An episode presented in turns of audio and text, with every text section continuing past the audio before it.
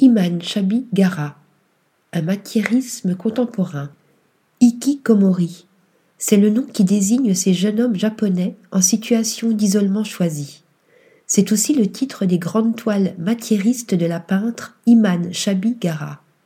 De la découverte culturelle à l'apprentissage de la langue, le Japon est au cœur de l'imaginaire de l'artiste. C'est tellement loin des références occidentales, cela fait émerger des choses différentes. C'est donc son image qu'elle colle sur des photographies trouvées au hasard d'Internet, oscillant entre réappropriation d'une culture globalisée et imaginaire post-Internet. Le mot collage n'est pas incongru, car si le travail est celui d'une peintre accomplie, la forme et la couleur s'y superposent comme les strates d'une pensée en construction vers une exploration abstraite de ce qu'offre la matière. Article rédigé par Anna Bordenave.